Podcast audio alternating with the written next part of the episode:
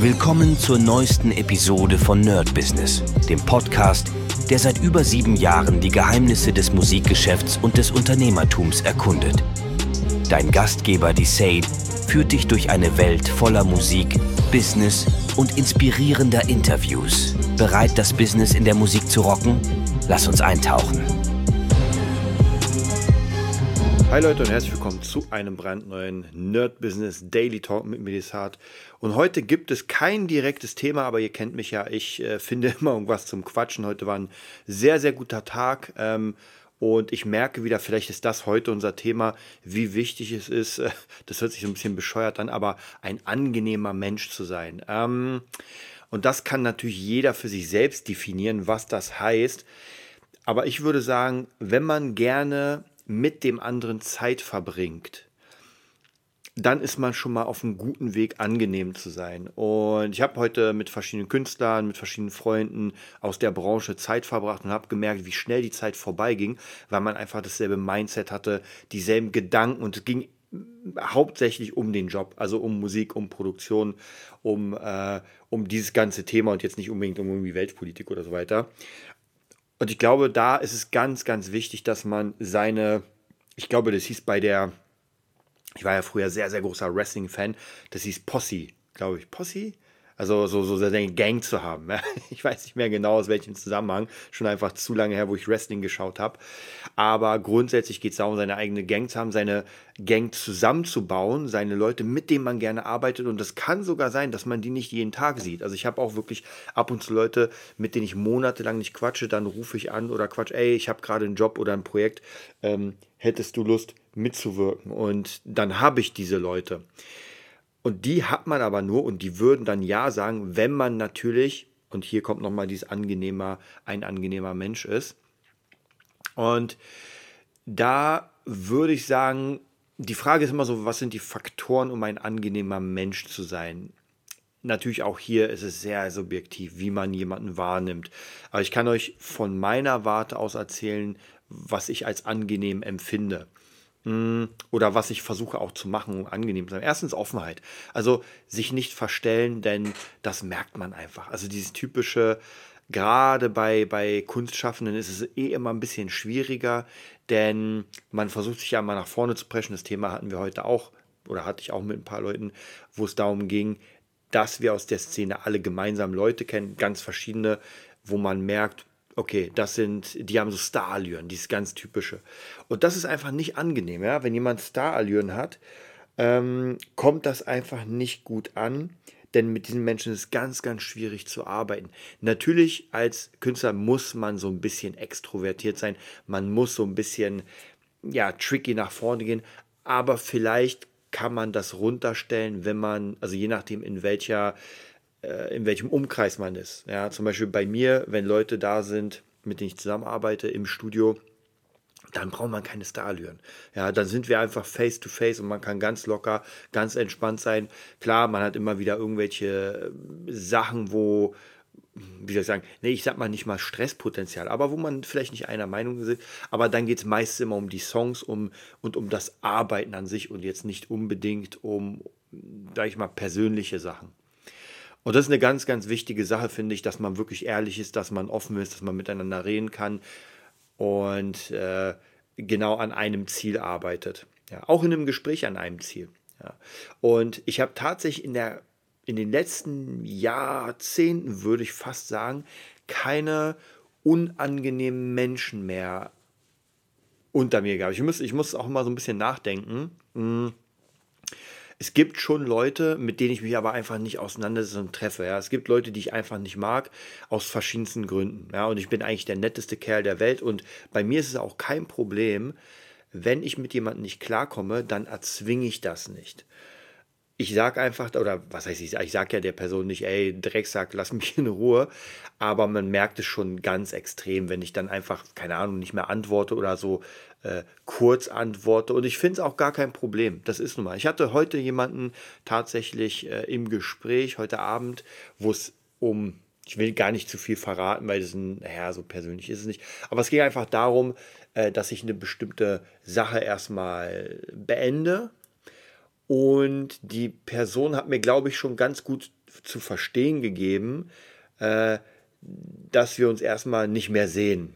Ja, also mit, mit so ein bisschen nicht, ey, bis morgen oder sowas, sondern äh, mach's gut, viel Glück noch. Und das in diesem Kontext war das für mich ganz klar, äh, dass das erstmal so eine Art Schlussstrich ist, was ja auch gar kein Problem ist. Wie gesagt, da habe ich gar kein Problem. Klar, wenn es jetzt irgendwie ein Arbeitspartner wäre, mit dem ich arbeite und der mir wichtig ist, dann ist noch was anderes. Aber hier ist einfach, man hat so ein bisschen sein, seine Sachen beendet und das ist vollkommen in Ordnung. Und ich muss nicht daran angreifen sagen, ey, naja, es ist vorbei. So, und die Welt geht sozusagen weiter.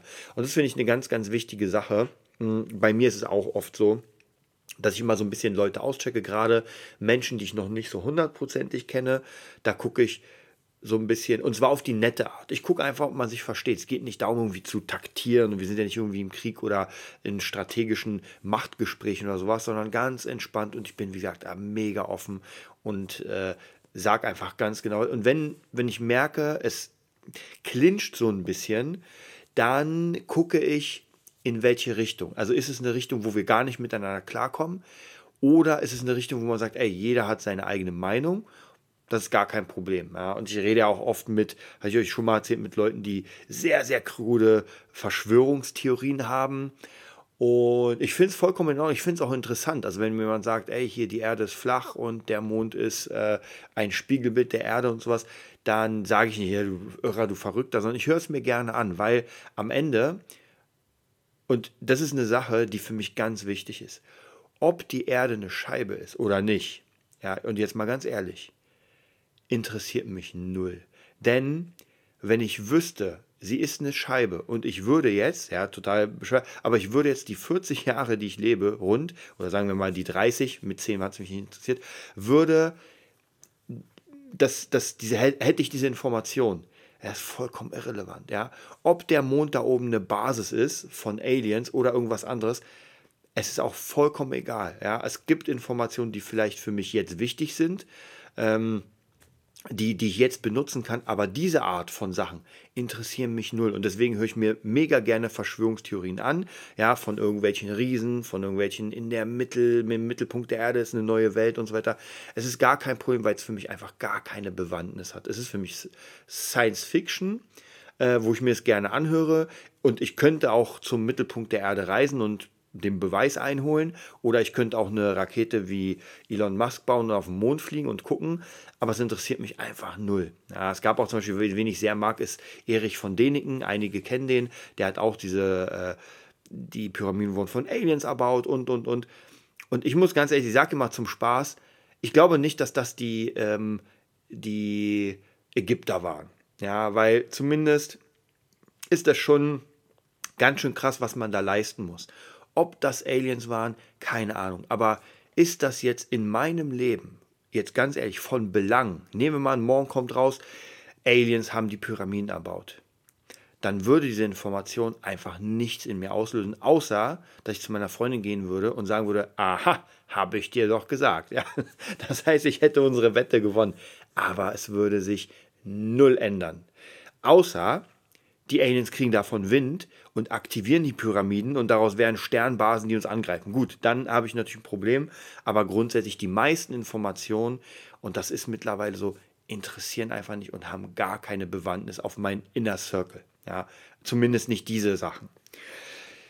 Damit sind wir ein bisschen abgeschwiffen von dem ganzen äh, angenehmen Menschen. Aber zumindest will ich euch sagen, dass ich auch darüber mit Leuten quatschen kann und gerne einfach sehr, sehr offen dazuhöre und äh, gar keine direkte Meinung an sich dann habe. Ich höre mir das an und kann halt nur sagen, äh, ja, keine Ahnung, kann sein, aber muss nicht. Und dann, wenn die Person ähm, auch so sagt, äh, ja, ist ein interessantes Thema, ja, und dann, wie gesagt, kann man drüber reden, vielleicht inspiriert es einen, wer weiß. Ähm, es geht nur darum, dass wenn Leute dann anfangen, wie soll ich sagen, Verschwörungstheorien als hm, um und kehr, um umkehrlich zu, zu bringen und es, es ihr Leben extrem belastet, dass sie sagen, ey, wir leben in der Matrix und ich kann nirgendwo mehr hingehen, ich werde überall angeschaut dann ist das, glaube ich, schon ein großes Problem, weil dann betrifft es von der Person das Leben und es macht es nicht unbedingt besser.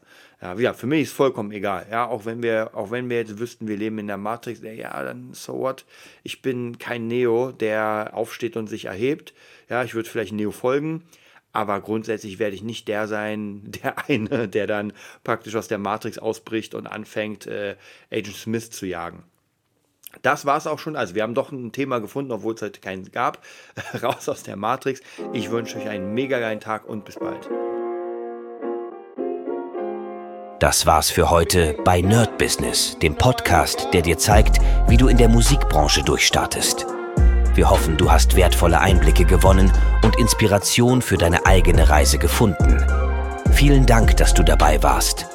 Vergiss nicht, uns zu abonnieren und mit deinen Freunden zu teilen. Bis zur nächsten Episode. Stay tuned and keep rockin'.